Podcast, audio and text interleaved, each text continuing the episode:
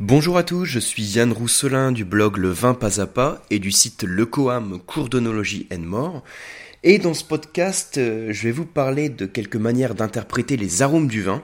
Alors j'avais déjà commencé, hein, il y a la première partie qui est dans le podcast précédent. Euh, la première partie qui a duré plus longtemps que prévu. je pensais pas euh, à la base même vous faire plusieurs épisodes. ceci dit, il y a pas mal de choses à dire, mais je fais en sorte de me focaliser sur les points clés, les points les plus faciles à interpréter quand vous avez un verre de vin entre les mains. Hein, le but c'est, vous avez votre verre de vin, euh, vous le faites tourner, hein, on fait toujours cette phase de d'oxygéner le verre de vin. Donc le fait de l'oxygéner, ça permet de libérer les arômes et de mieux les percevoir. Et ensuite, on cherche à les interpréter. Et mon but sur le podcast précédent et sur celui-là aussi, ça va être d'insister plutôt sur la manière d'interpréter des sensations qui sont liées aux arômes, plus que des arômes précis. Par exemple, on va pas chercher à interpréter euh, qu'est-ce que ça veut dire si le vin sent le cassis, ou la groseille, ou la cerise, euh, ou s'il sent la poire, ou la pomme. Donc on va pas être sur des arômes précis, parce que je sais que cette phase d'identification des arômes précis, elle est euh, relativement complexe, hein, ça se travaille le nez.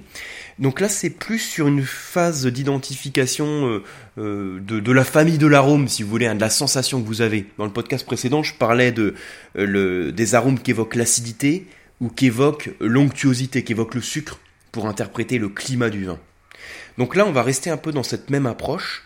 Et le premier point dont je voudrais vous parler, c'est une méthode, enfin une manière hein, toute simple qui vous permette euh, d'évaluer l'âge du vin, donc son degré de vieillissement, en fonction de l'arôme que vous percevez. Et vous allez voir que là aussi, ça va être quelque chose qui va être relativement simple. Donc ce que vous allez faire, hein, toujours avec votre verre de vin que vous allez oxygéner, vous allez vous concentrer sur deux types de sensations.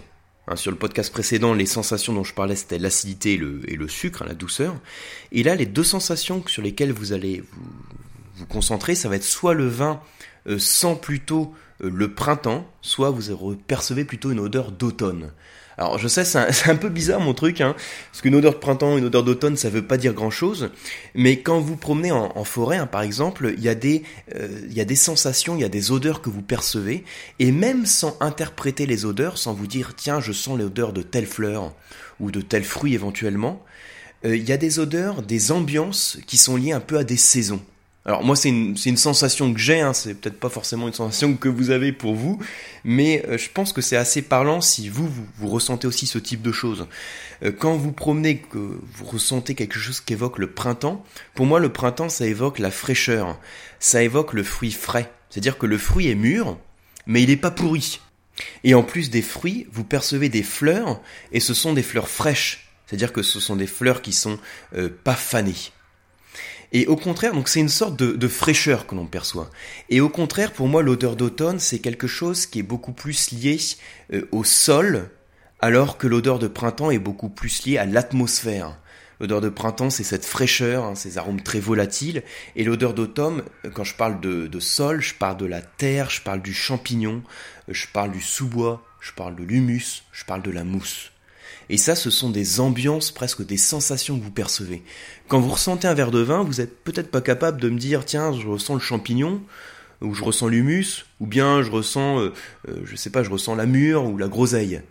Vous avez peut-être du mal à mettre un nom précis sur l'arôme, mais vous avez une sensation que vous percevez. Dans un cas, ça sent plutôt le printemps, c'est une note vraiment très volatile, très aérienne, et dans un autre cas, c'est une note beaucoup plus euh, de terre, de sol.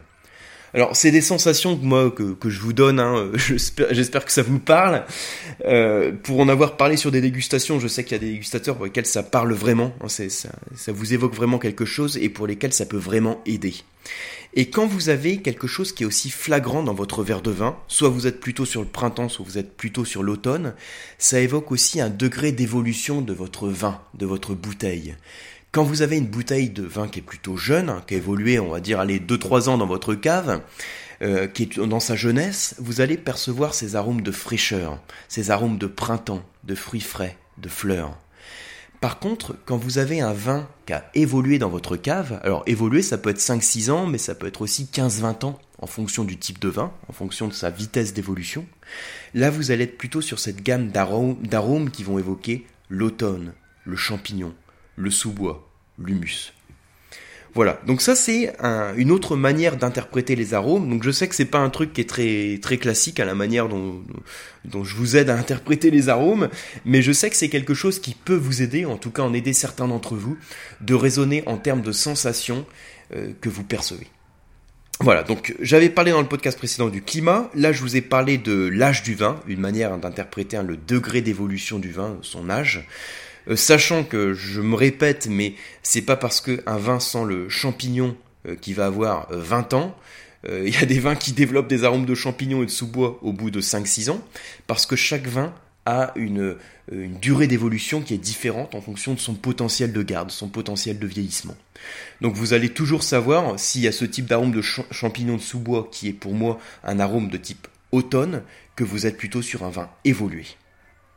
Alors, en plus de l'âge du vin et de cette sensation de printemps ou d'automne hein, que je vous ai donné, euh, vous pouvez aussi peut-être avoir d'autres sensations quand vous ressentez votre verre de vin.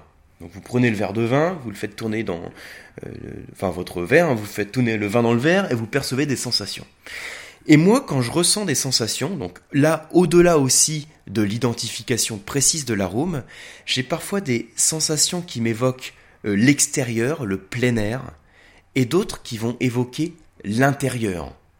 Alors là aussi, c'est un truc un peu bizarre hein, que je vous dis parce que bon, ça n'existe pas dans les livres de dégustation. C'est quelque chose que moi je donne sur les cours et que j'utilise. Euh, quand je dis un vin qui sent euh, l'extérieur, le plein air, euh, ça rejoint un petit peu en fait la sensation volatile dont je parlais tout à l'heure, c'est-à-dire c'est une sorte de fraîcheur, mais ça peut être aussi le, le champignon, hein. c'est tout ce qu'on retrouve à l'extérieur en fait, donc c'est les fruits, c'est aussi les fleurs, c'est les notes végétales, sachant que les notes végétales, ça peut être un, végétal qui est un peu vert, hein, comme le, poivron vert par exemple, ou un végétal qui, est a beaucoup plus d'évolution, ou qui évoque les notes tertiaires, comme le champignon, ou même le sous-bois. Donc là, on est vraiment sur des notes aussi qui sont caractéristiques de l'extérieur, le plein air.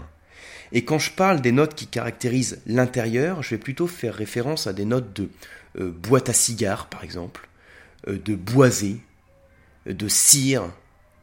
Donc ce sont des choses qu'on va beaucoup plus percevoir, qui évoquent beaucoup plus l'intérieur et beaucoup moins le plein air. Alors là aussi, hein, c'est peut-être un truc un peu délirant pour vous que je vous parle de ça. Euh, là aussi, je sais que ça parle à certains dégustateurs et que ça aide, donc c'est pour ça que j'ai souhaité vous en parler dans, ce podcast. J'espère que pour vous, ça vous aidera aussi. Donc c'est vraiment cette sensation, je sens un verre de vin, parfois ça me fait voyager à l'extérieur, il y a du fruit, il y a des fleurs, le fruit parfois n'est pas complètement frais, hein, c'est un fruit qui est assez mûr, parfois c'est un fruit qui est vert, mais peu importe, c'est l'extérieur, c'est quelque chose où je voyage, je sors de chez moi en fait. Hein. Et dans l'autre nuance, j'ai quelque chose qui va évoquer euh, l'intérieur, euh, quelque chose qui va évoquer beaucoup plus euh, la pénombre, les notes de cire, le boisé, la boîte à cigares, la vanille. Et toutes ces notes dont je vous parle d'intérieur sont liées à l'élevage en fût de chêne. Donc c'est une manière de caractériser le type d'élevage de votre vin, le type de vieillissement qu'il a subi. Est-ce qu'il a subi un vieillissement en cuve inox, donc qui est complètement neutre, hein, qui apporte pas d'arôme au vin, ou un vieillissement en fût de chêne.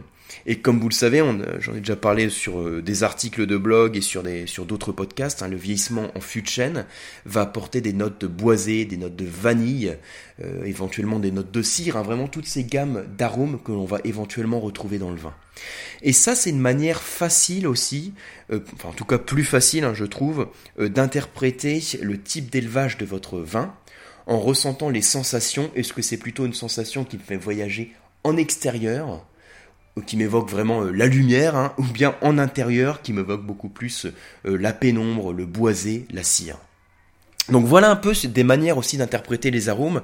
Alors j'en conviens, c'est des trucs un peu bizarres hein, dont je vous parle quand je vous parle de, printemps ou d'automne ou d'intérieur ou d'extérieur.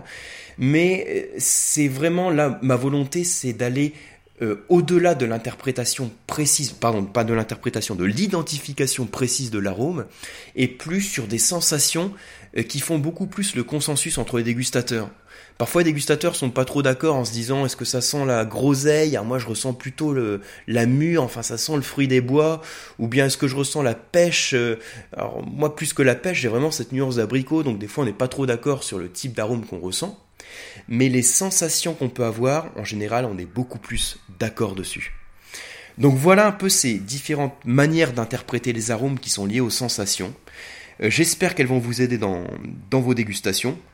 Donc n'hésitez pas à m'en faire part hein, par mail hein, sur euh, euh, donc je vous donne le mail hein, c'est contact at lecoam.eu donc ça c'est mon mail. Ça m'intéresserait effectivement d'avoir vos retours sur ce point et pour finir également, une petite annonce, j'en avais déjà parlé dans le podcast précédent, mais pour ceux et celles qui m'écoutent sur iTunes, euh, donc c'est, je sais qu'il y a certains donc, qui m'écoutent directement sur le blog, et d'autres qui m'écoutent sur leur smartphone, et d'autres qui passent par iTunes. Donc si vous passez par iTunes, il y a moyen de mettre des euh, commentaires sur les podcasts qu'on écoute. Et le fait d'avoir des commentaires, ça permet au podcast d'être bien classé et donc d'avoir plus d'audience, d'avoir plus de personnes qui, l'écoutent euh, et qui se forment au vin de cette manière-là. Donc pour moi, c'est important, si vous aimez ce podcast, hein, de laisser un, bon commentaire sur iTunes, ça me permet d'être mieux classé. Voilà, donc je vous remercie pour votre petite contribution au podcast et moi je vous dis à très bientôt.